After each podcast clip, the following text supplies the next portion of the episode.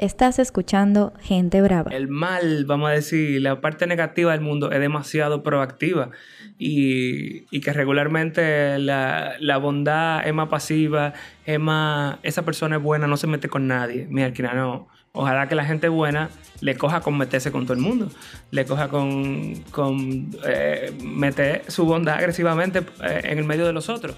Rafael de los Santos es Poteleche, un creativo publicitario reconocido del estudio dominicano Modafoca. Es artista urbano, grafitero, muralista, caricaturista para el Diario Libre con el noticiero Poteleche y amante de la música. Él nos inyecta en esta conversación una dosis de creatividad y bondad y nos habla sobre su vida y sus bendiciones.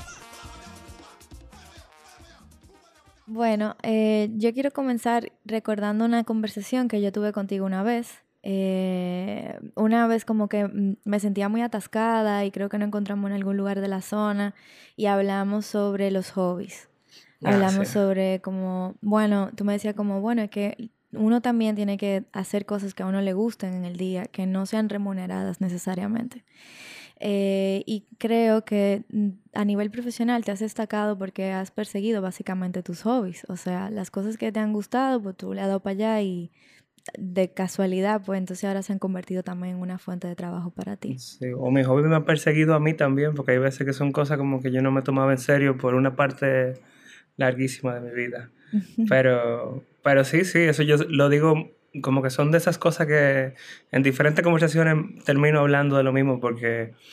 Y yo no, no tengo otra referencia porque yo siempre he tenido eso, de que tengo cosas que hago solo porque me gustan mucho pero como que yo le, le achaco gran parte de mi felicidad, porque me considero una persona feliz, eh, y se la, se la ataño a eso, como que, que tengo un montón de cosas que solo la hago porque me gusta muchísimo. Y, y resulta que entonces después hubo una forma en la cual se podía obtener remuneración de eso. Que, ni, que de todas maneras yo pienso de que cuando el dinero no importe, yo voy a volver a hacer solo eso de todas maneras siempre. Claro. Y, y si todo el mundo consiguiera algo así, fuera, fuera maravilloso, o sea, lo que sea que hace. Qué sé yo, yo tengo un primo que le gusta mucho el origami y él persigue eso y, y, tiene como que su grupo con el cual trabaja eso, creo que se lo, le da clase a niños y estoy seguro que eso forma parte de su felicidad y qué sé yo, ojalá que más gente claro que sí. lo encuentre. Claro que sí. ¿Qué viene primero en el proceso creativo? ¿La curiosidad o el deseo de, hacer algo que perdure en el tiempo? ¿Es ego? O sea, ¿qué hay detrás de eso? Yo creo que están las tres, porque si está quien, quien es como que de este mundo creativo crece siendo curioso por todo, qué sé yo, yo, yo creo que un común denominador es que uno termina siendo muy observador, muy, muy curioso, muy viendo qué es lo que está pasando y llega un punto en el que, que hay entra como el ego de, pero yo puedo hacer eso, como, o yo quiero hacer algo así, y entonces hay, hay, una frecura ahí de tú pensar que tú tienes la capacidad de hacer eso, que tú consideraste que, que es algo interesante, que es algo bueno.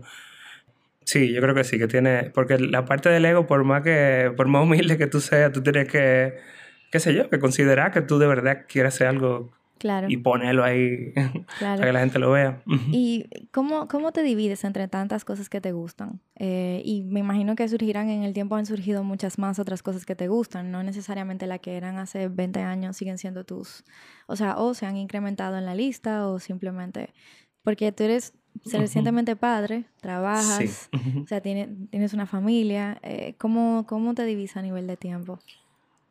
Antes era difícil de todas maneras como uno hacer muchas cosas. A mí me ha gustado hacer muchas cosas diferentes. Pero, qué sé yo, sacrificando tiempo. Yo, ahora con el layer de padre es muy, muy diferente. O sea, de verdad uno tiene eh, que contar con, con cada momento eh, bien específicamente. Por ejemplo, pintar, salir a pintar a la calle, buscar una pared que me guste, es algo que tengo tres meses con una, lata, una mochila llena de lata en el baúl y, tres paredes disponibles y no he podido sacar como que ese día entero solo para pintar, pero, pero trato de hacerlo, o sea, y qué sé yo, quizá hago otra cosa que es más pequeña o, o hago, claro, lo que hago en el, eh, para subir a mi Instagram, qué sé yo, le busco la vuelta en ese sentido, pero... Pero sí, yo como que siempre he encontrado algo paralelo. En un momento eh, hice visuales para eventos muchísimos años. Y, y qué sé yo, después ya era algo que era muy difícil para mí generar contenido y como que me empecé a desinteresar de eso por, por un montón de cosas, pero pero entonces aparecen otras. Eh, lo mismo dibujo que algo que yo no me lo cogí en serio por gran parte de mi vida. Eh, después empezó como a tener más relevancia y yo mismo encontrar cosas que podía hacer que no sabía que podía hacer. Claro. Y, y sí, se vuelve muy interesante. Tú patinas también, creo. Bueno, mira, yo patinaba muchísimo en mi adolescencia. Eh, después, para mí una de las cosas más difíciles que, que yo veo en la calle. ¿Patinar? sí, unos niños patinando al revés, cruzando la ah, pierna. No, yo vecino, yo todavía puedo hacer eso, pero en mis tiempos era cuestión de, que brincar, hacer lo que le llaman aggressive skating. Y es como, como andan los skaters así como haciendo trucos, ese mismo vibe, vamos a decir, pero en patines. Y, y, sí, me di muchísimos trayones, me rompí hueso, pero... entonces, ahora de grande fue de que me voy a comprar esos patines que yo siempre soñé y que mi papá nunca me compraba porque, porque no, ¿quién iba a dar ese dinero por unos patines? Ahora es que me compré esos patines finalmente. y, y, lo he usado como nada, sí, lo he usado menos de 10 veces en, en no sé cuánto tiempo.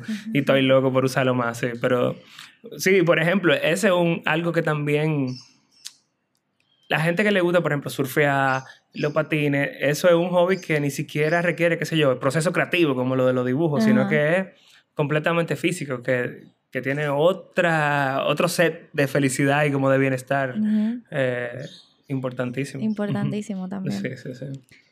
Eh, y eso del dibujo, es algo, eh, hay artistas en tu familia, ¿cómo fue, tú lo describiste, creo que fue como un vicio en otra entrevista que leí sobre ti, como que no te suelta nunca.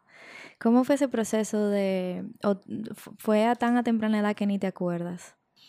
Sí, o sea, eh, en mi familia, aunque hay gente lejana, o sea, bueno, no lejana, hay un hermano de mi mamá, por ejemplo, que es arquitecto, y yo gran parte de mi vida decía que yo quería estudiar arquitectura, y él que vivía todavía con mis abuelos, en la calle, o sea, en la misma calle que yo vivía, en la acera de enfrente. Entonces yo iba y yo veía el setup que tenía tío Roberto con todos esos lápices y todas esas cosas y no, yo eso es lo que quiero hacer, porque siempre me gustó dibujar. Pero así como de arte, arte, quizá hay un primo de mi mamá que después terminó siendo quien me dio mi primer trabajo, que, que sí, pinta desde siempre y trabajaba postproducción. Y entonces él fue que ah. me enseñó a hacer animación y fue como conecté con esa única persona en la familia que, que hacía eso. Porque mi papá y mi mamá, sí por lo menos, aunque mi papá tenía una compraventa en Villa Consuelo y mi mamá lo que ha trabajado su vida entera es aduana, eh, tenía la sensibilidad como de, de entender y de, de, desde que yo qué sé yo, mostré el interés por eso, pues me ponían un, lápiz y un papel enfrente. Pero, y nada, fue como que mucho tiempo después que yo vine a entender que eso, eh, qué sé yo, era más que un hobby o más que, como yo le llamaba, un screensaver que yo me ponía ahí a dibujar, porque para mí yo era publicista hasta el 2005 y ya. sí, sí. Eh, ¿qué, tan, ya hablando un poquito más del noticiero Potaleche en Diario Libre, ¿qué fue tan retador para ti seguir los pasos, por ejemplo, de alguien como Harold Priego? Aunque en, en estilos se pueden, pueden haber muchísimas eh, diferencias, eh, un espacio que se supone que era de él y bueno, fue, fue retador para ti mm. seguir esos pasos de él. Sí, sí, lo, lo es todavía, todos los días es súper retador. claro, el, eso de, que es la pregunta más común de, ¿es difícil te, sacar todos los días? Es dificilísimo. Pero es dificilísimo que me encanta. O sea, me muero por, hacer, por sentarme a hacer dibujo, como que si estoy haciendo, es como, sí, como si mi mamá me tiene ese dulce guardado de que ven, después de que haga la tarea, así es el dibujo del periódico, como que yo siempre estoy looking forward a hacerlo. Siempre estoy recibiendo como información, búsquela o no, estoy anotando cosas. Eh, te hace ver todo, o sea, le presto mucho más atención a muchas más cosas. Yo en el Instagram me permitía ignorar gran parte de la política porque yo solo estaba poniendo lo que me daba mi gana. Eh, aquí no puedo hacer eso, aquí yo tengo que, que tocarlo y tengo que entender, qué sé yo, yo mm, hasta cierto punto, qué sé yo, desconocí un montón de nombres, desconocí un montón de cosas y uno entonces tiene que informarse más, que eso es como que tengo una relación diferente con el país que la que tenía antes en cuanto a a qué le presto atención, que antes no le prestaba atención. Claro ahora hay un montón de programas de eso de panel que yo no veía, que, me, que lo pasaba rápido y ahora estoy que déjame escuchar lo que tiene que decir este señor. Y de todos lados salen ideas. ¿Cómo, por, qué, por, qué, tú crees que conecta tanto con la gente? ¿Es el factor humor? ¿Es, como la, ese, esa jerga dominicana? Ese, ¿Es como un tema de identidad o es un tema de que puede ser universal incluso? Sí, hay algunos chistes que son universales y yo creo que definitivamente tiene que ver con, con la idea siempre, porque el dibujo en sí no es un dibujo tan sobresaliente eh, para nada. De hecho, yo soy bien desesperado y hay cosas que yo, aunque Stephanie dice que yo le meto mucho detalle a veces a un dibujo que, que eso va, ya, mándalo, ya, o sea, ya termínalo, porque a veces quiero hacerle muchas cosas, pero no, qué sé yo, no, le meto tanto trabajo, yo siento, a un dibujo como para que sea el arte lo que llama la atención. Yo creo que es la idea regularmente, que es que toca un insight, te dice una verdad, le busca un ángulo, algo. Eh, y, y, sí, es más, a veces la redacción, a veces son cosas que podía hacer un tweet, porque yo nada más le puse dos caritas y ya para que lo dijeran. Eh, Sí, yo creo que tiene que ver más con la idea que con el dibujo en sí. Y, con que le toque a la gente, qué sé yo, tratar de buscar, eh, qué sé yo, meter el dedo en la llaga ahí. Totalmente. Tiene una relación diferente con el país y me imagino que un interés, un nuevo interés en la política del país.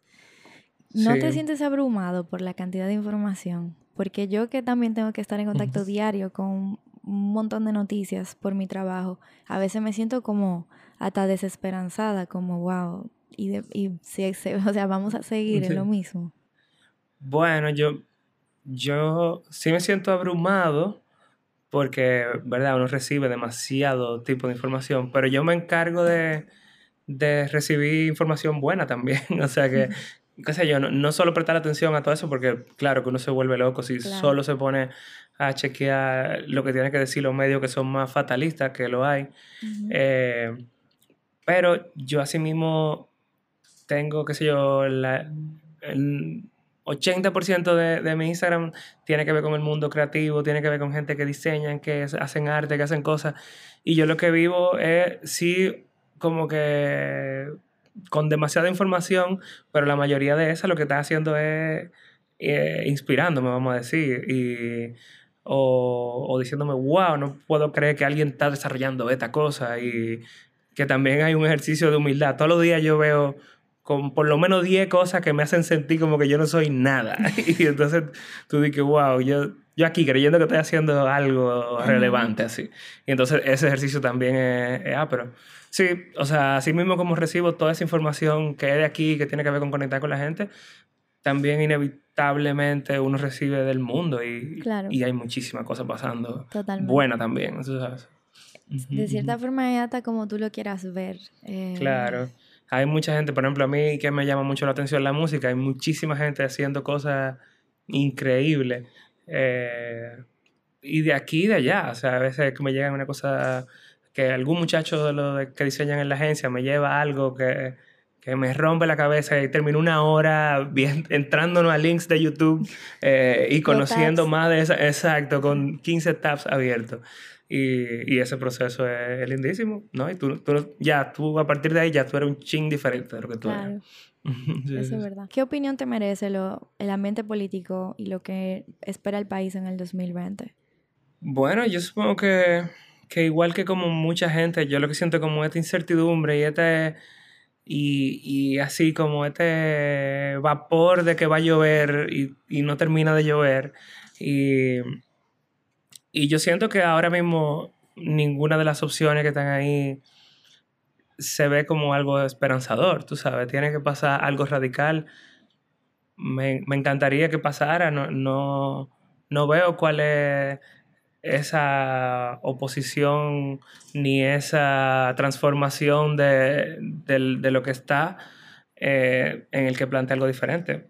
Y, sobre todo también que tenga la posibilidad de, la gente perseguirlo, porque quizá hay gente con muy buena intención, pero tú sabes que están lejísimo de, que la gente le preste atención. O no tienen un plan concreto de cómo van a hacer las cosas. Sí, exacto, también. Hay mucha gente o sea, separada con intenciones buenas, pero, pero no termina de convertirse en una fuerza. Y, y por otro lado también hay como que esa, eh, ¿qué te digo? Esa, ese culto a, a, lo equivocado, tú sabes, la gente está en un montón de cosas que tú dices, wow, hay que poner a toda esta gente a, a pensar en, en cosas que que no están pasando, en cosas que, que, que, no van a estar afectando mucho más. Y, y bueno, y la gente está en, en, esa cultura del bulto, en esa cultura de, de gastar, de aparecer, de una serie de cosas, o sea, que, que hay que traerlo a la realidad en general.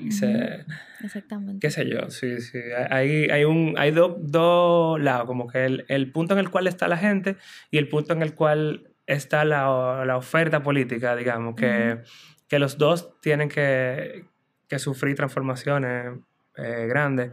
Totalmente. Ojalá que pase. falta súper poco tiempo para el próximo giro, vamos a decir. ojalá. es difícil tú como que solo sentarte a esperar que pase algo. Yo trato de, de cada vez que puedo como que poner la pregunta, plantear el problema, eh, pescar eh, opciones, pero, pero hasta ahora no, no veo una transformación así. Estoy de acuerdo contigo y creo que es importante en los grupos de nosotros cercanos plantear el problema, hacer la pregunta. ¿Qué, ustedes, piensan? Porque lo que me dice mi mamá, y creo que tiene razón en muchas cosas, es que, eh, bueno, que la gente, los jóvenes como tú, eh, que, que, quieren un cambio, que quieren algo mejor, pues, ustedes están desorganizados. O sea, ustedes lo que pasa es que están desorganizados. Entonces a veces me pregunto, bueno, ¿es que será falta de interés o es que simplemente no, no, no lo estamos planteando porque lo queremos evadir, evadir, evadir, porque estamos en mil, mil cosas, incluyéndome, y a veces uno no, ni sabe por dónde empezar también. Y tú sabes que yo veo quizá también dentro de todo la nublación, como el, el principio de gente empezando a hacer lo que hay que hacer, que por ejemplo, Mario de la sombrita del frutero que, que se está postulando a regidor, como que hay gente que no es el perfil que en otro momento se hubiesen postulado. Y y ojalá que eso empiece a pasar como que mucho más, tú sabes, gente que, que, ok, dice, ya, ven, yo voy a dejar lo que estoy haciendo y voy a empezar a hacer eso. Totalmente. Eh, que eso ojalá empiece a pasar masivamente, ojalá empiece a pasar entre gente que, que empiece a jalar más gente y, bueno, que vaya empezando esa bola de nieve ahí. Eh, ya hablamos de que saca tus ideas de, de la información, de, de, tus redes, de la agenda nacional, de muchísimos temas. ¿Cómo alimentas igual esa creatividad? Eh, porque tiene, trabajas en, en, el campo creativo en todas, muchísimas formas, en, como hasta como DJ, no solamente con tus eh, caricaturas, también con, eh, con tu trabajo creativo del día a día. ¿Cómo la vas alimentando? Bueno, yo creo que de alguna forma ya en, en este punto, yo tengo 20 años trabajando en publicidad, trabajando todos los días en yendo, o sea, no solo yo por mi interés personal eh, buscando y, y, motivándome, sino todos los días juntándome con un grupo de personas que, que son apasionadas con lo que hacen y eso yo creo que llega un punto en el que se arma un... Ajá, sí, sí, es, contagioso y se arma como una dinámica que no para. Yo estoy casado con una mujer también eh, del mundo creativo que constantemente estamos intercambiando cosas. Eh, mis amigos son gente que son referentes también y con quien intercambio eh, inspiración, con quien intercambio proyectos. Y, y, yo creo que eso, eso mismo, ahora mismo como que yo siento que el día entero yo estoy o recibiendo o buscando o compartiendo algo que que va a desarrollar mi trabajo, que va a aportar a mi trabajo, porque, porque ya como que eso es parte de mi comportamiento diario, de, de, qué sé yo, buscar lo que inspira, está anotando ideas, está anotando una cosita en una esquinita de la agenda Mm. y, y me la paso en eso, sí, sí.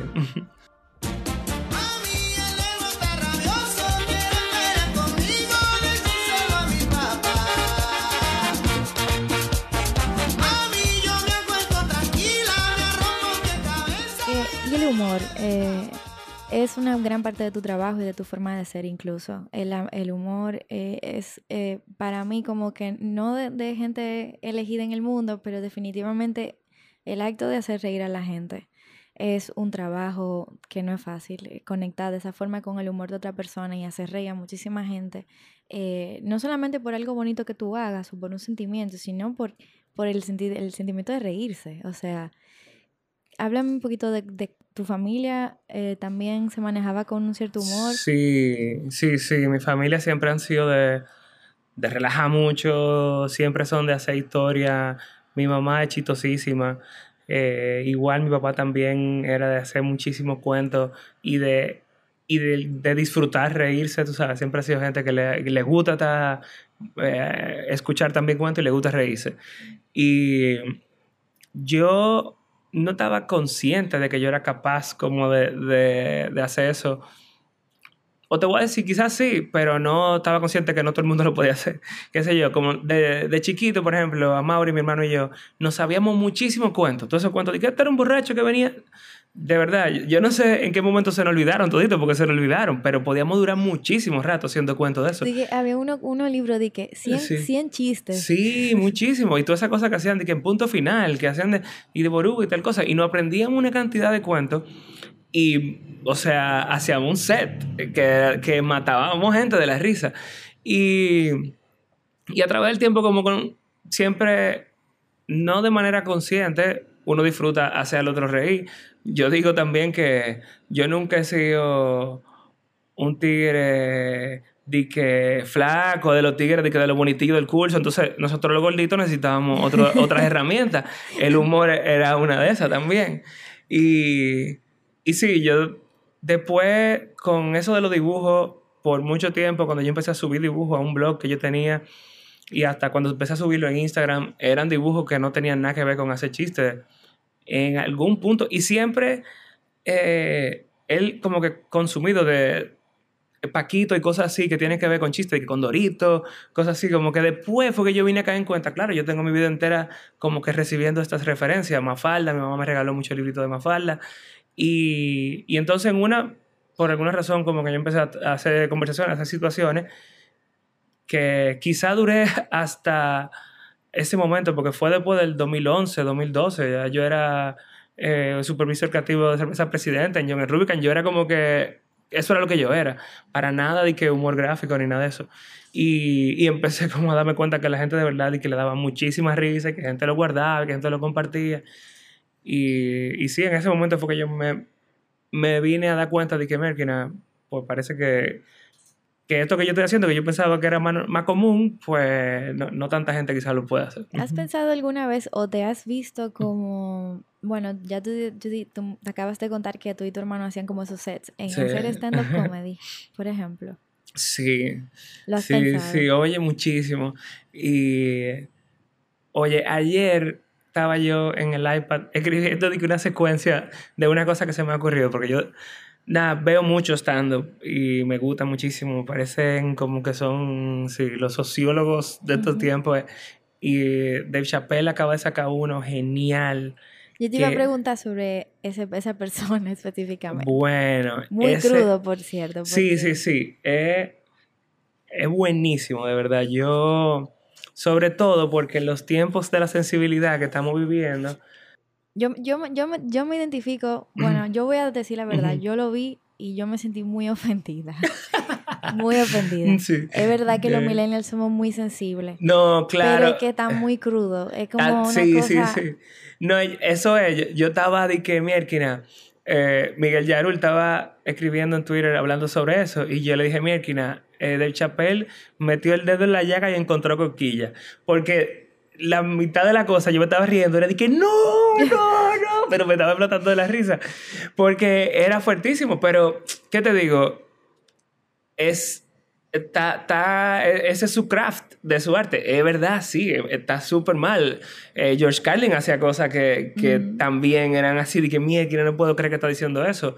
Y, y el mismo Eddie Murphy, y sí, tocaba Y- y sensibilidad. a- a- entonces, Anoche justamente veíamos eh, Comedian, Comedians in Cars Getting Coffee, el Sí, de sí, sí. Jamie Foxx. Y él decía de que, wow, es que Chappelle se- es muy crudo, pero es muy bueno. Hasta Sí, Jamie Foxx lo es. decía con Seinfeld, que Ujú. también ambos son Sí, comediantes. exacto. No, y, y Seinfeld está en- como en el otro lado del espectro. Es como Claro. el tipo que lo hace Clean Eastwood. sabes, El tipo no, no ofende a nadie, no bueno, lo hace perfecto. Que, pero alguien tiene que ocupar el otro puesto. Entonces Chappelle está del otro lado y lo hace muy bien. O sea, y hay gente que lo, que lo hace y qué sé yo, y hay gente que, que dice grosería o dice vaina pesada y simplemente baja como un pesado. Yo creo que este tipo lo, lo hace muy bien. Y que, qué sé yo, muy poca gente se está atreviendo a, a, a mandar a la porra a todo el mundo No, de la es manera que él lo está haciendo. una persona muy brava. Sí, decir. sí, sí, sí, embargo, sumamente No brava. podía evitar como que eh, eh, todo lo que eso que un, a veces Ujú. uno profesa y de repente, mierda, que muy crudo, espérate, dame un segundo. Sí, sí, sí. No, bueno, imagínate, yo... Quizá también eso es parte de lo que yo le celebraba, porque hay tantas cosas que yo me callo o que le bajo el tono, que yo digo, ay, no, yo no puedo. Incluso hay veces cosas que, de- que después de que la mando, estoy de que, ay, Dios mío, no puedo creer que estoy... Y yo soy como que light para como era Harold, pero... Sí, Sí. es verdad. Eh, sí, me lo cuestiono. Parte de lo que yo me cuestiono y que escribía ayer en, eh, en eso de que de si yo hiciera un stand-up, era eso, de que yo tendré que tripearme a mí mismo por lo mucho que yo estoy como que considerando a todo el mundo para tirar cada chiste, porque, Claro, porque debería de ser lo contrario. claro, Sí, sí, sí. totalmente. Bueno, justamente tú dijiste algo que era como que para ti es más interesante también buscar ideas que, que sean fuertes pero que mantengan un cierto respeto. Como que Sí. tú has dicho que co- como que incluso alguien te dijo que tú no usabas malas palabras Sí. y tú te pusiste a buscar, pero ¿y será verdad que yo nunca he usado una mala palabra? Sí. Y era cierto. Sí, eso fue O sea una, una que- señora que, que me decía que de sus hijos o su hija que, que ella le gustaba, que podía dejar que vieran cualquier cosa mía y sabía que no se iba a topar con nada, Mm. con ninguna mala palabra, con ninguna grosería, que sé qué. Y, y después de que, como que de ese encuentro, yo mismo me puse a buscar, que es verdad, déjame ver. Yo dije, mira, que no es verdad, no hay ninguna grosería, está, está como que limpio en ese sentido. Y, y sí, yo no, me había- no lo estaba haciendo conscientemente. Era como que parte de, de que nada, de verdad yo de, conscientemente o, o ya en automático trato de, de evitar decir grosería, qué sé yo. Es como un- un- es es más interesante de que déjame ver, hasta si quiero de verdad decirle a una persona lo peor que le puedo decir sin decirle una mala palabra, seguro que va a bajar más pesado. Es un reto, ¿eh? sí, exacto. Totalmente.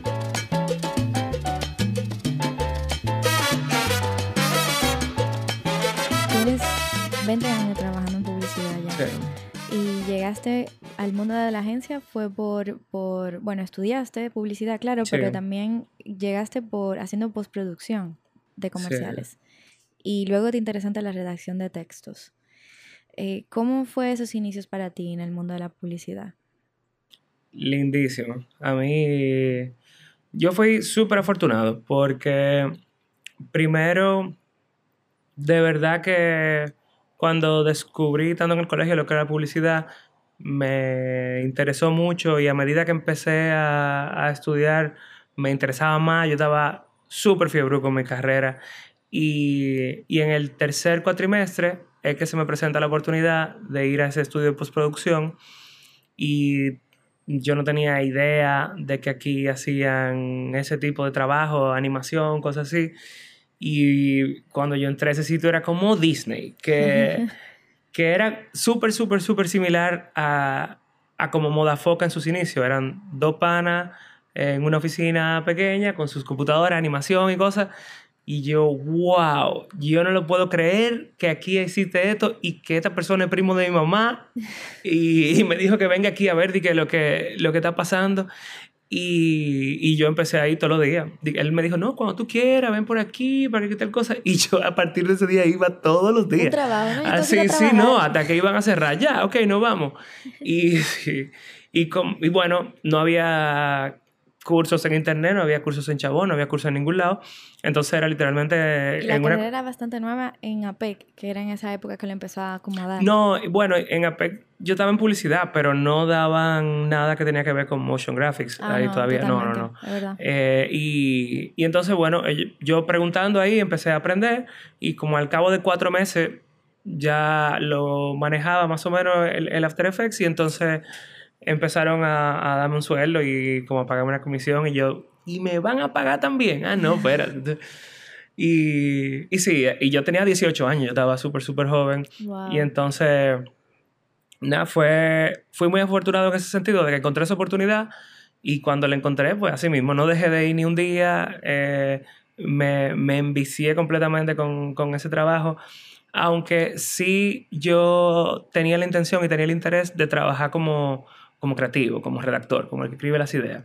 Y entonces, luego se dio una coyuntura de que esa compañía empezó a a desbaratarse porque empezaron a tener ofertas fuera del país ellos a- para trabajar. Sí, a- ahora uno de ellos trabaja en ay, Joel, que el primo de, de mi mamá, ahora no recuerdo en qué canal, pero es un canal en Nueva York, él así haciendo gráfico pa- para televisión. Y el otro, que es Ares de Bo, él trabaja en DreamWorks, es un dominicano que trabaja en DreamWorks. Y, y ellos sí, en ese momento que se iba, entonces como tuve la oportunidad de conocer gente de todas las agencias, gente a quienes admiro todavía desde ese momento, eh, como Franz García, como Mike, como eh, Guillermo Pérez. Bueno, Guillermo fue quien me dio mi primer trabajo de copy en Harrison. Y, y sí, bueno, y ahí fue que yo presenté el, el portafolio, que tenía el cartón de leche, y me empezaron a decir pote leche ahí. Sí, conocí también a Eduardo Vergés, que, que bueno, sí, que una historia lleva a la otra, porque con Eduardo yo empecé a hacer todos los flyers de los eventos de música electrónica de ese momento y a firmarlo con un cartoncito de leche. Y, y sí, eh, lo que yo decía ahorita, como que uno termina rodeado de tanta gente que, que ya terminas tú en ese en un torbellino ahí de gente que hace lo mismo que a ti te gusta y, y comparte intereses. Claro.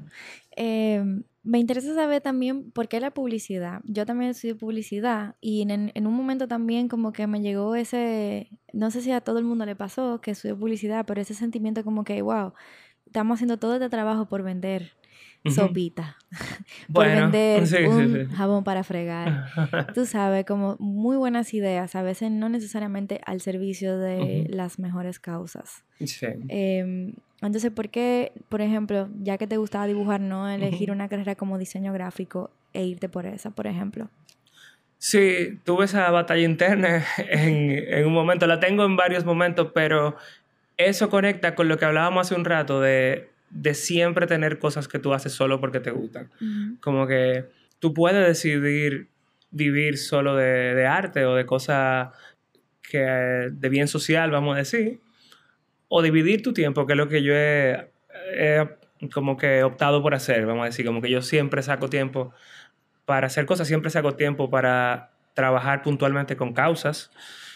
Y así balanceo, porque sí, definitivamente, y trato también dentro del trabajo de la agencia y dentro del trabajo ahora en mi agencia y cuando estaba en, en John Rubicam o en otras agencias, eh, de parar el balón y recordarle a todos los que estamos aquí que estamos trabajando publicidad, que no es eh, la cirugía de nadie, porque, porque sí, es fácil que se olvide, es fácil que se olvide y que dentro de la histeria tú termines como que, sí, sacrificando demasiado de tu vida por cosas que, que no necesariamente tienen que ser así. Ahora que tengo la oportunidad de, de estar a la cabeza junto con Ian y Jorge, que son gente que, que comparten la misma manera de ver la vida que yo, también, o sea, no lo permitimos. Hay, hay clientes que llegan con unos deadlines y con unas cosas que no son reales. Y cuando, cuando ya no encontramos más, más que vuelta a buscarle, le decimos, mira, quizá, quizá no somos nosotros con quien tú deberías trabajarlo. O sea, hemos llegado al punto de decirlo así porque, porque sí, porque, qué sé yo, no, no estamos a favor de, de lo que va a representar para nosotros, para el equipo. Eh, sí, Claro. que hay mucho de eso en este mundo, hay mucho de eso. Claro.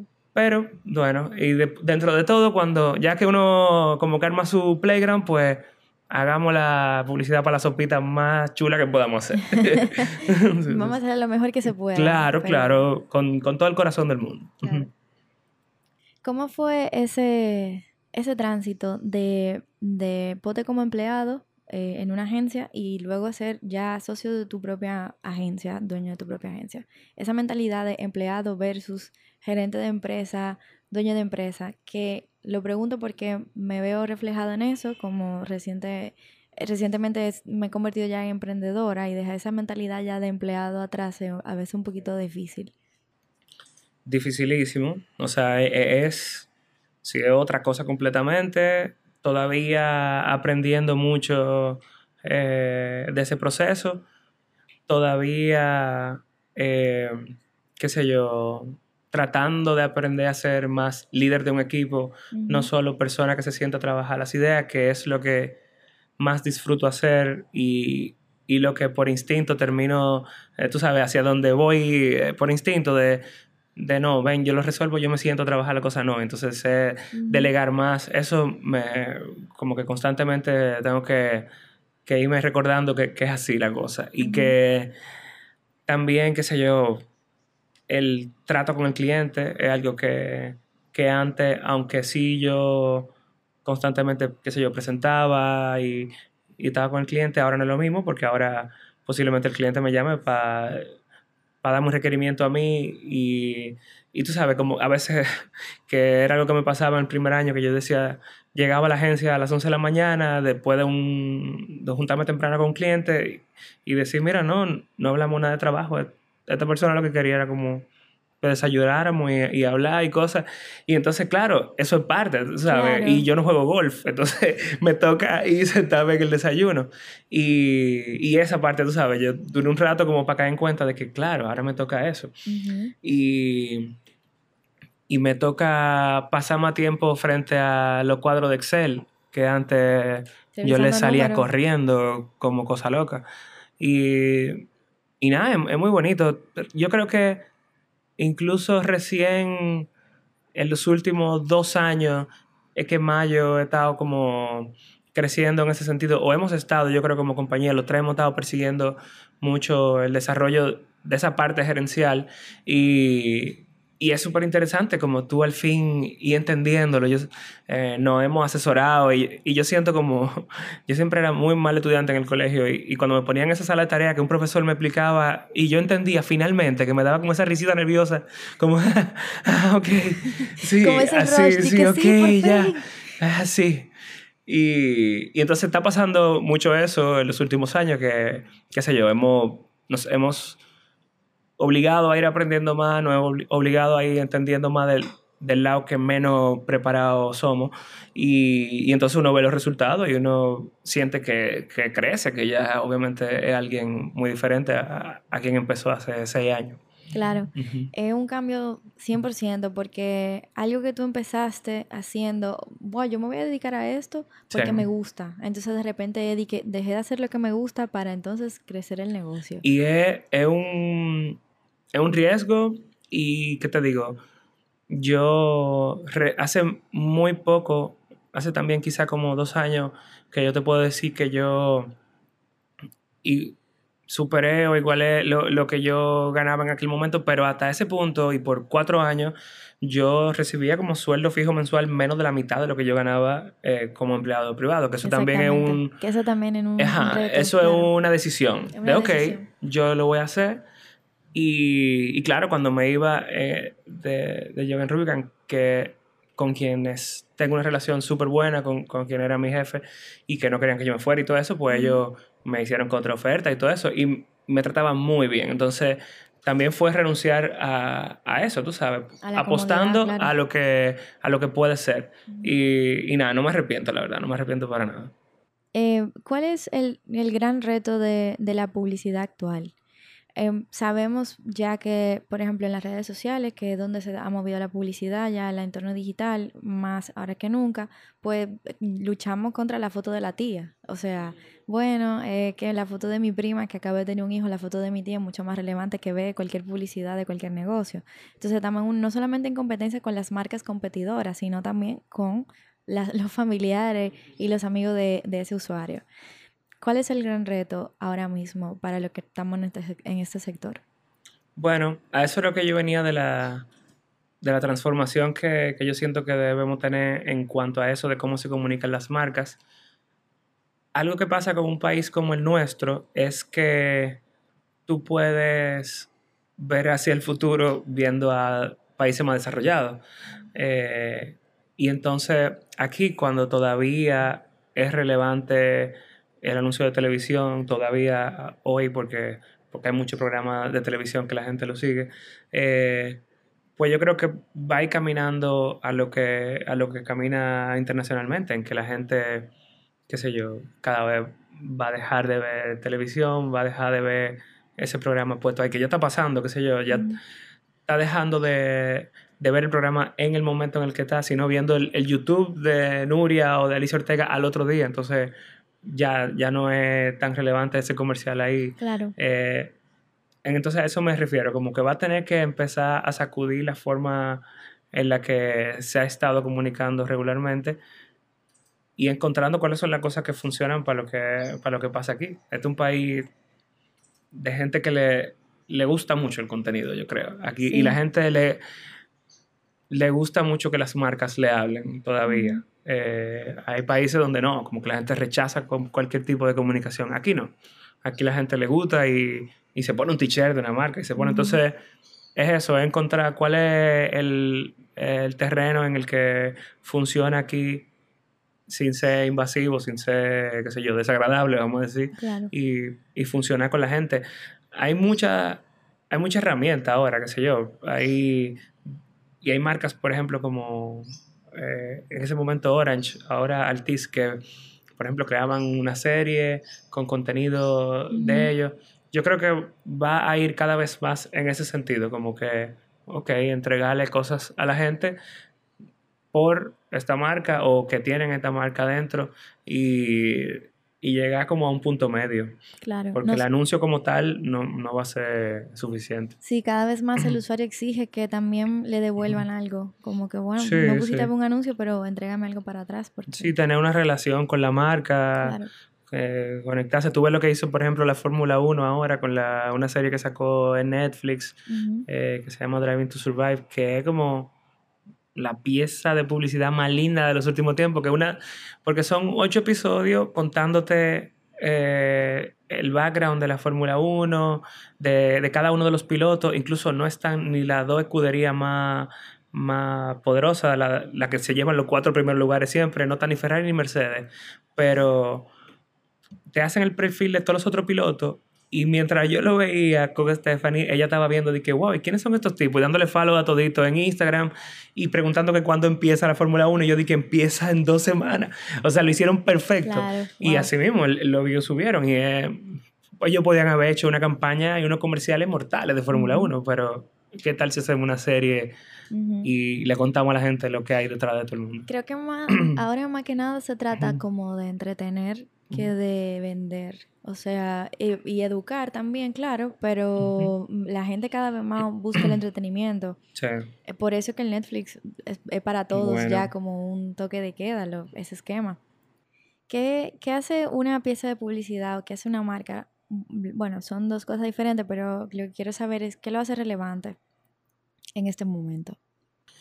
Mira, hay un, un creativo de que trabajaba en Agulli Bachetti, que era una agencia así legendaria, lo que empezaron como toda esa revolución de la creatividad argentina eh, a finales de los 90.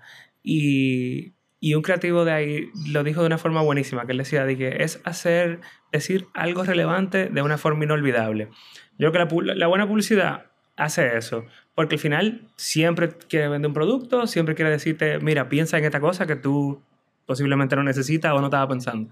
Y la gente que lo hace muy, muy, muy bien, al final, al final, lo que tiene es un mensaje poderoso y te dice una cosa que a ti te importa de una forma que no se te olvida. Así un mensaje relevante de una manera inolvidable. Y siempre como muy, muy puro en ese sentido, como que ya sea que lo hizo a través de una acción interactiva o que lo hizo, al final siempre hay una cosa, un copy, un mensaje que tú dices, y mierda, qué bueno fue eso, qué, qué bueno que lo pusieron en- de esa forma. Claro. Y, y sí, qué sé yo, yo creo que eso siempre va a estar. Eso también es lo que hace que todos los días yo vuelvo y me enamore de esto, porque Claro. encuentro una frase, encuentro una forma de decir lo que, que uno se... ¿Qué es lo más difícil de trabajar en publicidad y lo más fácil? Bueno, lo más difícil podría ser eso, de, de ese ejercicio de aprendimiento con las ideas y de, de todos los días recordarte que tú eres una herramienta de venta. Tú sabes, como que hay gente que no... Eso por lo menos en mi caso ayuda mucho a, a mi sanidad mental y todo eso porque, como he dicho en otro momento, yo tengo mi, mis otras cosas en las que yo hago y digo lo que me da la gana y lo diseño y le pongo los colores y hago lo que yo quiera. Aquí yo siempre, una de las cosas más difíciles es tú volver a acordarte de que estamos trabajando para esta persona, aunque claro, esa persona está viniendo a nosotros por nuestro criterio y tenemos que decir nuestro punto de vista, Sí, claro. pero, pero no necesariamente perseguir tanto la, la parte personal, sino la parte de a quién esto va dirigido. Y, y la más fácil, yo creo que que uno trabaja con gente que se parece a uno, siempre. Yo he, conocido gente que son grandes amigos, eh, aparte que trabajo con dos hermanos y con un equipo de gente aperísima, y siempre me ha pasado eso, como que en todas las agencias, hasta quizás en la experiencia más corta o menos agradable, siempre conozco un grupo de gente nueva que, que eso yo creo que quizás es lo más fácil. eh, Y como artista, que lo pregunto porque también eres artista urbano, eh, Sí, ¿qué sí, es lo sí. más difícil y lo más fácil de, de ser artista urbano? Aunque no lo practiques todos los días, como decías al principio, pero bueno. Bueno, eso, yo creo que lo más difícil para mí es encontrar el tiempo para, para practicarlo, sobre todo ahora como papá. Eh, es algo que cuando tengo un chance, un- unas horas libres, regularmente prefiero pasármela con, con mi familia y aunque tengo muchísimas ganas y tengo bocetos y tengo cosas que quiero hacer, entonces encontrar ese balance es bien difícil. Y, y lo más fácil, yo creo que, bueno, qué sé yo, eh, eh, yo, yo diría que el proceso de hacerlo no necesariamente es fácil, pero es lo que más disfruto. Claro. Entonces, por eso, por eso lo elegiría como fácil, como que lo, Sí, lo más fácil es como después de ese momento en que yo tengo como que la musiquita, la pintura, la cosa, la pared, ya, yo nada más Ya, tengo me que... Sí, ya, ya te- la gente sabe que yo estoy en esto, eh, mi esposa sabe, ok, perfecto, me desconecté, eso es lo, más, lo más chévere, sí, se disfruta Claro mucho. sí. ¿Qué, qué opinión te merece lo que pasa en, en República Dominicana con el arte urbano? Porque en, en otras referencias, por ejemplo, tú mencionas mucho a Banksy, que Sí. creo que es alguien extraordinario eh, en cuanto a arte urbano. El arte urbano también tiene un factor como bastante disruptivo y yo siento que a pesar de que aquí hay unos esfuerzos lindísimos de arte urbano para mejorar comunidades y eso, pues se en- encamina mucho más al arte mural que tal vez el arte urbano como lo hacen artistas como Banksy o. Bay, eh, Mm. que son mucho más Sociales. sociales y, y que Sí. utilizan también otros elementos, que no necesariamente es como pintar una pared, como Sí. si fuese un mural, tú sabes. Sí, aquí, aunque pues, por eso mismo que tú mencionas, falta mucho por desarrollar, vamos a decir. Yo creo que el, el storytelling que llevamos, eh, hablando de storytelling, es lindísimo. O sea, Sí, lo- sí, sí. Como, lo ha como lo que ha pasado, está, está perfecto y me sorprende en muchos sentidos, porque, por ejemplo, en ciudades donde se es súper importante lo que pasa en arte urbano y graffiti. Por ejemplo, Berlín, que hay piezas de esas que le dan la vuelta al mundo en internet que están en Berlín, y tú vas y la ves y la pieza está súper vandalizada. Por ejemplo, está rayada arriba, porque esa onda de graffiti ilegal es bien agresiva. Regularmente, cuando crece la parte de arte urbano, crece la de graffiti. Eso se ha dado en la mayoría de las ciudades, qué sé yo, en Barcelona también. Y termina siendo como una batalla entonces con la ciudad y, y le persiguen y le borran murales. Aquí ha estado perfecto. Incluso el graffiti está más desarrollado. La gente que, lo- los grafiteros están pintando más y están pintando piezas más grandes, pero hasta eligen muy bien sus lugares, o sea, hasta los lugares ilegales, o sea, pintan ilegal, pero, pero está perfecto, tú sabes. Entonces yo creo que, que va a seguir creciendo como- mucho. Como viola su propia naturaleza, porque el, el graffiti en su naturaleza es ilegal. O sea, Sí, sí, se, sí. trata como de una competencia de quién se encarama más alto, quién pin- eh, Pero pinta la hay, la hay. Hay gente que, que grafitean aquí muchísimo ilegal. Hay, hay gente como Ray, si, si tú te fijas en esa conversación, es así, R-A-Y. Ray está pegado en todos los lugares. Y no necesariamente son piezas elaboradas. Hay veces que hace como que lo que le llaman piece, que el piece es como con, con detalle así, o un throw up, o una firma. Y, y, por ejemplo, Brizo, que, que es otro muchacho, que es un francés, pero que vive aquí, y Brizo está en todos los lugares y tiene piezas, y es, ellos pintan ilegal, ellos pintan solo como que así, graffiti. y, y ellos pintan muchísimo más de lo que pintaban grafiteros hace 10 años, tú sabes, y en lugares más relevantes. Pero, pero hasta ellos lo hacen, qué sé yo, nunca es de que la pared frontal recién pintada de un negocio privado, sabes, Ujú. nunca es el cristal de una tienda, que esas cosas pasan Sí. mucho en otras ciudades. Sí, sí, sí. Nunca es el metro, o sea, hay otra... No, el eh, metro, está, no, el metro está no limpio, lo siguiente. Exacto, exacto. El momento está perfecto. Y, y me parece bien. Incluso aquí es bastante light eso de la batalla entre grafiteros, que ya es otro nivel. Quizá llegue en, en- dentro de 10 años más, porque aquí la gente rara vez hay alguien que le pinta arriba a alguien, porque hay mucho espacio disponible. Claro. Y entonces hasta eso se ha mantenido como que súper bonito. Sí, Sí. sí, sí. Bueno, eh, creo que ya en esta conversación hemos visto que vives de lo que te apasiona. Eh, ¿Fue una decisión o fue suerte para ti? Bueno, yo creo que yo, yo he tenido ambas. Yo, yo creo en Dios y yo digo que, que no me queda otro remedio que creer en Dios porque a mí me ha pasado demasiado cosas buenas para pensar que soy yo nada más. Eso tiene que haber alguien ayudándome porque de verdad son muchas cosas. Son muchas cosas en tanto en el lado de la publicidad como que siempre hay siempre he tenido oportunidades eh, muy buenas. Yo duré ocho años trabajando con la marca que yo soñaba con trabajar cuando empecé a estudiar lo que estudiaba. Creo que cualquier publicista Claro, exacto, y-. Y sí, he tenido la oportunidad de hacer muchas cosas buenas. Eh, luego eso mismo de, de dibujar y que esto haya ido por donde se fue y tener la oportunidad de, de hacer la, la viñeta en el periódico, eso para mí es una cosa increíble. Así, yo, yo me, me lo celebro así de verdad todos los días. Y, y sí, yo creo que, que hay una parte de eso que, que, que hay algo ahí arriba ayudándome. ¿Tú crees que tu espiritualidad, porque ya yo vi tu TED, eh, tu. TEDx, y en, ese, en uno de los dos mencionas que, que sí, que como anti, anti establecido, sí. pues un creativo, eh, pocas veces un artista, no necesariamente tienen una práctica espiritual o creen en algo, eh, y Sí. que tú sí. Eh, ¿Tú crees que eso ha mejorado, por decir alguna palabra, tu, tu creación? Sí, yo creo que sí, muchísimo.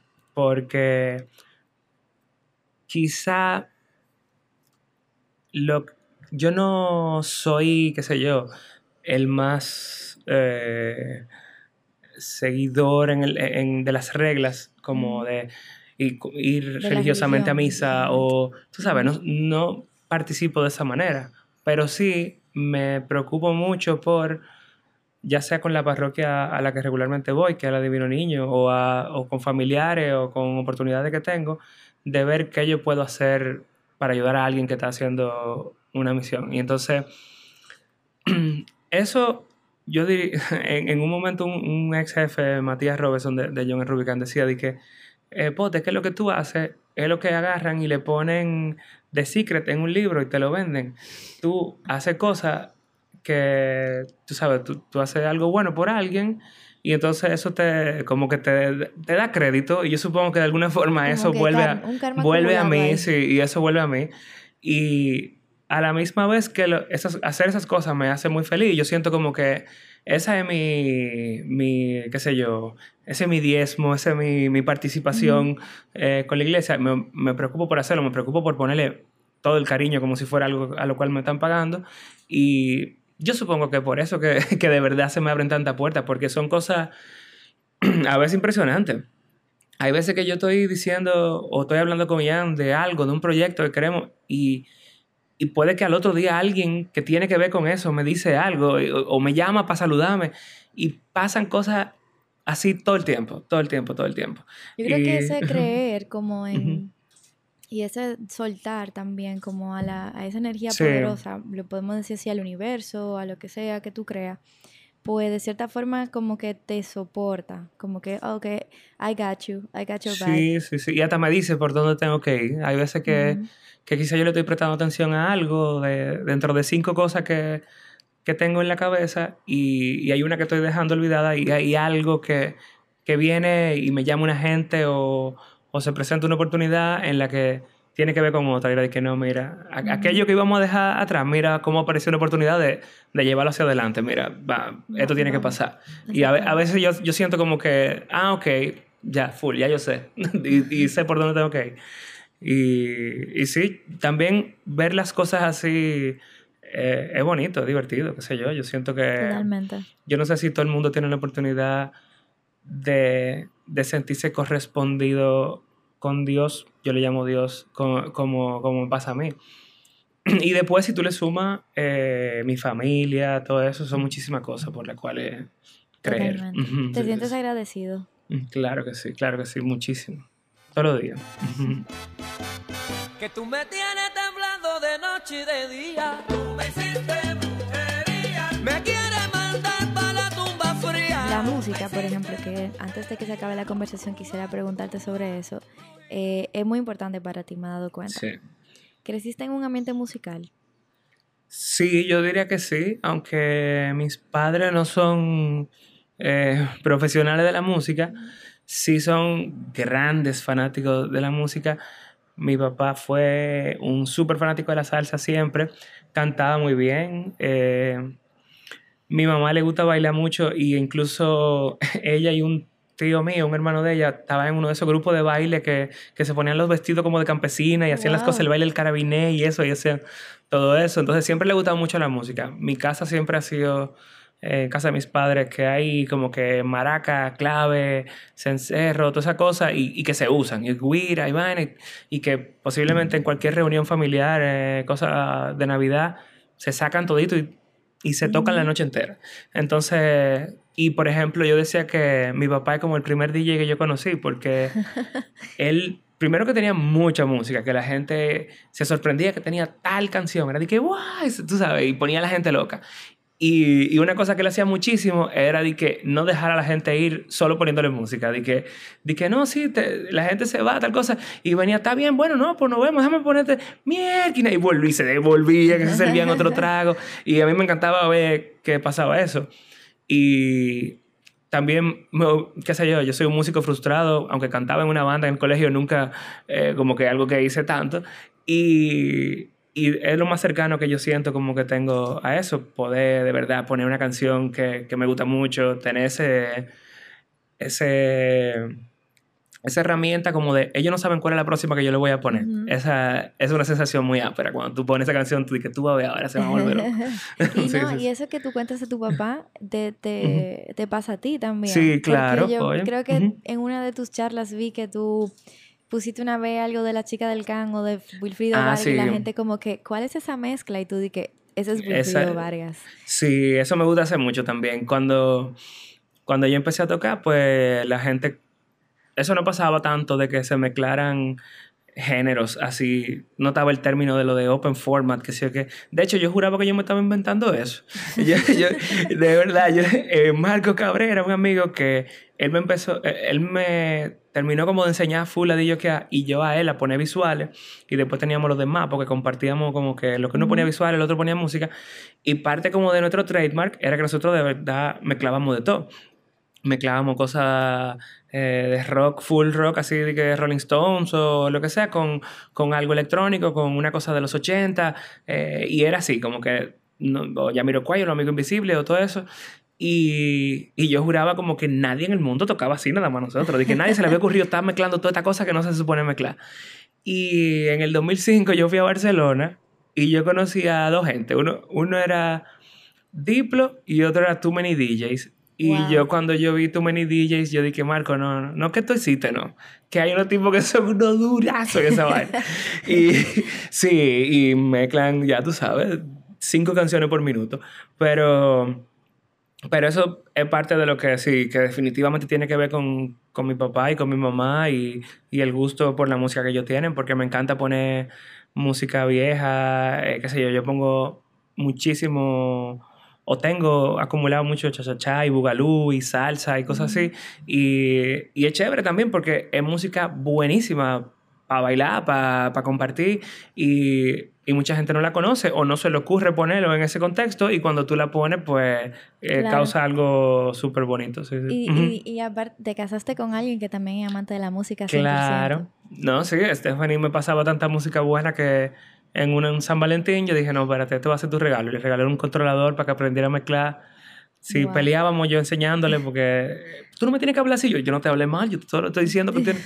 Pero, pero aprendió y mezcla súper bien, lo hace muy bien. Sí, la verdad que sí. Ha mejorado también. Como amante de la música, también en algún momento eh, hablaste de música urbana. Ujú. Y bueno, tú tienes una, una persona con mucho criterio. Ujú. eh, ¿qué, ¿Cuál es la opinión que te merece la música urbana ahora mismo? Aparte de también el efecto que tienen los artistas urbanos en esta década que Sí. lo conocemos, que es una cosa digna de admirar también, de cierta forma. Sí, yo creo Y que el sí, que hay contenido tal vez de las canciones no son el más idóneo. Eso es lo que pasa, que si de entrada tú sabes que hay muchas cosas que mejorarle en muchos sentidos, sobre todo en cuanto al mensaje, pero hay muchísimas cosas que reconocerle. Eh, yo desde, qué sé yo, desde hace mucho, desde siempre, la verdad, desde, desde y en general, puedo decir que me, que me gusta la música que, que se puede considerar urbana, pero ahora, por ejemplo, y, y lo, lo dije en uno de los TEDx, de, del mérito que tiene la música urbana dominicana, de cómo se abrió espacio a sí misma, porque aquí no ponían masivamente ningún rapero local. No. Eh, hasta que a nivel de YouTube, de subiendo videos, de subiendo cosas y, y sacando canciones, ninguno, no hay, no hay un álbum de Mozart, no hay un álbum de Villano Sande, ninguno de ellos. Ellos sacan canciones, canciones, canciones, canciones, canciones y se abrieron su espacio, o sea, y ya, ya son un, no solo aquí, sino mundialmente. eh, una fuerza. son de una música fuerza dominicana ahora mismo. y tienen también una capacidad creativa grandísima en la parte de producir la música, por ejemplo, el, el reggaetón duró, ha durado muchísimos años, quizá de un tiempo para acá sí transformó la música, pero con el beat del eso fue el mismo por muchísimo tiempo antes de cambiar. Y aquí, desde que empezaron a salir los artistas urbanos, ese dembow, esa cosa, eso ha cambiado de rap a 10.000 cosas. O sea, y lo mismo dembow que salen todos los días, tienen mezclas loquísimas. Y, y qué sé yo, yo, yo lo, lo tengo pendiente y le doy chazamo a muchísimas de esas canciones a cada rato. Yo digo, ¿quién es este? Claro. Y, y me parecen gente súper creativa, la mayoría. A nivel mundial, la- lo que está pasando me parece interesantísimo también. Yo el otro día decía de que, bueno, míralo ahí, eh, una revolución en Puerto Rico, Residente y Bad Bunny derrocando a un gobernador, y en la misma semana Cardi B está discutiendo el futuro de Estados Unidos con Bernie Sanders. Tú sabes, plot Exactamente. twist. Ahí. Exactamente. Entonces, yo creo que ya no solo están haciendo cosas creativas y cosas eh, malas o subversivas o, o, qué sé yo, de antivalores, pero también están utilizando su relevancia, algunos por lo menos, para cosas interesantes. Y están también usando cosas diferentes, qué sé yo. La gran mayoría es esta cosa del dinero, la mujer, Sí. la vaina, yo tengo más que tú, tal vaina. El lujo. Sí, sí, sí, la mayoría es eso. Pero entonces hay una parte, como, qué sé yo, Pharrell, o que tienen unas búsquedas interesantísimas y, y que, por ejemplo, tienen el arte como algo muy importante en el centro de, de- de su obra. No, y hasta el mismo Kanye West, que Sí, por todo lo que exacto, conocemos de Kanye, exacto. claro que eh, Sí, dentro de su sabes, locura. problemática, pero que sí, sí. un tipo que tú Pero te es quedas con los genial. videos. Es genial, es genial. Y sus shows en vivo son una cosa imponente. Exactamente. Entonces, yo creo que es, una de las, es una fuerza la, la música urbana o la cultura urbana, vamos a decir, que ya yo creo que es tan grande que, que toca demasiadas culturas, como que ya, ya está, está a nivel de todo, porque antes era como que, qué sé yo, del barrio o de un perfil, pero ya hace más de 10 años que cualquier chamaquita linda de Unive, de Carol Morgan, te canta una de Mozart La Para o de quien sea, como que nada, tú sabes. Y eso no pasaba antes. No, exacto, eso antes era, no, ni loca. Y ahora... Pero sí que ahora existe el término pop igual. bueno, sí. Ya eso fue lo último que yo escuché, que yo dije, no, es que ya debemos de cerrar el departamento de eh, jerga, hay que cerrarlo. Sí, bueno, y eso no hay quien lo pare. Eso sí que no hay quien lo pare. Eso no hay quien lo pare y que aquí es semanal, de verdad, que sale como un término nuevo. Un término nuevo. Sí, sí, sí. Siempre hay algo. ¿Tú crees que todos somos creativos? No, yo creo que hay gente que que quizá, bueno, yo creo que todos tenemos la capacidad de hacer cosas de la nada, la verdad, y de solucionar cosas, porque la creatividad no solo es relacionada al arte.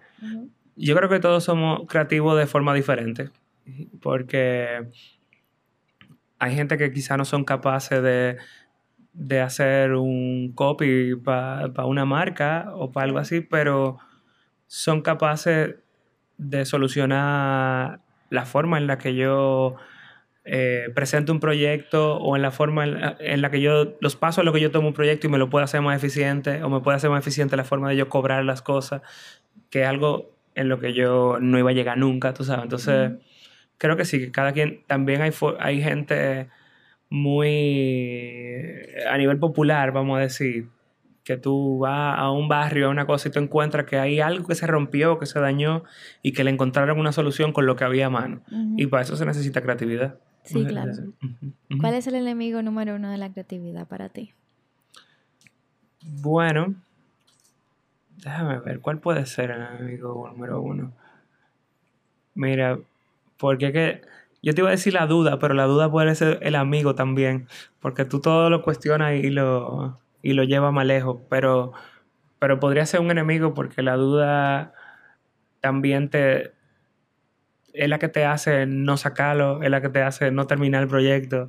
Eh, la inseguridad, quizá es, la enemiga más grande de, la, de la creatividad, porque tiene que llegar a un punto en el que tú dices, ay, qué bueno está esto. Aunque, aunque tú sabes, aunque suene mal, uno hace uno su propio review, hay un momento en el que tú dices, uff, esta vaina me gusta. Y, y, si tú no, no llegas a estar seguro, pues te queda ahí y, y, hay gente que teniendo la capacidad llena un cuarto de obras geniales y nunca las comparte. Eso puede pasar. Bondad agresiva. Eh, me gustó mucho ese nombre que lo escuché en uno de los TED que vi sobre ti. Eh, ¿Qué significa el término? Bueno, sí, yo... Ese término salió precisamente como armando la charla de TEDx y y tiene que ver un poco con lo que yo te hablaba ahorita de, de la manera de yo, qué sé yo, conectarme con mi espiritualidad, de conectarme con Dios, que es, por ejemplo, sirviendo. Y hay veces que eso es con un proyecto que requiere algo muy elaborado. Hay veces que yo, qué sé yo, dando una propina eh, que, que quizá es más de lo normal, pero que yo siento que esa persona eh, lo va a necesitar más que yo. o, o, teniendo una conversación y, y viniendo y dándole un, un, coaching a alguien que me mandó un DM por, por Instagram y, y, mandándole links y teniendo una conversación más larga de lo que esa persona esperaba. Hay veces que me dicen, ay Dios mío, pero tú me hablaste muchísimo. Ay, pero tú me respondiste, no te, no te Sí, exacto. Y bueno, es como un conjunto de cosas porque yo siento que que era como yo terminaba lo, de la charla, que el, mal, vamos a decir, la parte negativa del mundo es demasiado proactiva y, que regularmente la, bondad es más pasiva, es más, esa persona es buena, no se mete con nadie. Mira, uh no. Ojalá que la gente buena le coja con meterse con todo el mundo, le coja con, con eh, meter su bondad agresivamente eh, en el medio de los otros. A mí me pareció, los otros días compartí precisamente poniendo como que eso de que, mira, esto es onda agresiva. La, una pieza que hizo un arquitecto en la, en la frontera de Estados Unidos y México, que yo no sé si lo vieron, él puso, eh, hay una parte que hay una verja y puso unos columpios, instaló unos columpios en lo que obligatoriamente se tiene que montar una gente del lado de México y una gente del lado de Estados Unidos. Y la gente la estaba usando, entonces estaban jugando los niños de lado y lado. Qué belleza. Y entonces, ya, o sea, una cosa que es un símbolo de tensión, que es un símbolo de rechazo, que es un símbolo de conflicto, obligatoriamente la convirtió en algo bonito, en juego, en compartir, en, en cero prejuicio, en gente que no están en, en, esa conversación que construyó la verja, tú sabes. Entonces, ojalá que más gente pusiera su, su creatividad, su bondad eh, agresivamente al mundo que lo necesita, tú sabes, yo creo que lo necesita. Sí. Eh, ya para terminar, quisiera saber qué te inspira a ti en el día a día. Bueno, yo soy, yo creo que fácilmente inspirable. yo busco la inspiración en todos los lados. Yo, qué sé yo, que es parte de eso de ser muy observador, que yo creo que todos los artistas o creativos lo tienen. Yo en lo que sea que estoy viendo, eh, o lo que sea que me topo todos los días, si voy a un pueblo, ay, mira lo que, las flores que puso esa doña ahí, mira el cuadrito que pegó en este sitio. Y estoy como buscando lo bonito en toda la cosa.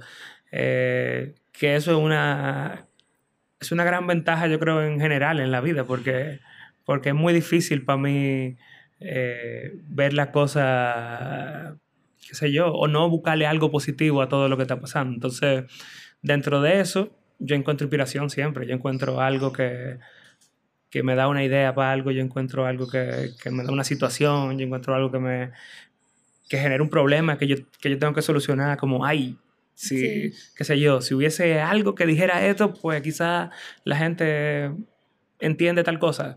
Sí, eso, eso me... Yo soy fácilmente inspirable, yo creo. Eh, ¿Todo está creado? ¿O tú crees que no, pero que lo cree otra persona con una voz diferente, pues es, posible o es necesario. No, yo creo que no, que no todo está creado.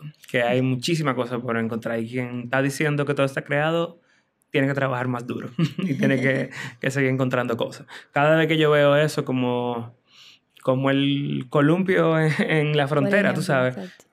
Wow, eso incluso no todo está creado porque, porque eso, esa pieza no hubiese sucedido si no tuviese ese conflicto y esa verja. Y esa, entonces, siempre hay cosas que van a cambiar, que van a traer ideas nuevas. Entonces, no, no hay forma de que todo esté creado, yo creo. ¿Cuál es, ¿Cuál es tu consejo para una persona en el ámbito creativo, el que sea, la música, el arte urbano, la, la misma creatividad publicitaria, eh, para seguir como alimentando la creatividad y seguir trabajando? Bueno, yo creo que, que que haga cosas, que haga cosas y las haga completas, tú sabes que sí. Y, y que las saque, que haga, que haga, que haga, que haga. Eso es lo que yo le diría a cualquiera que, que tiene que ver con el mundo creativo, el mundo de arte.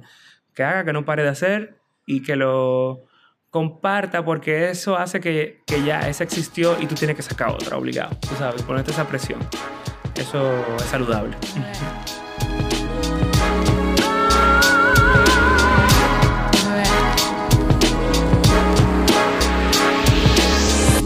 Estás escuchando Gente Brava.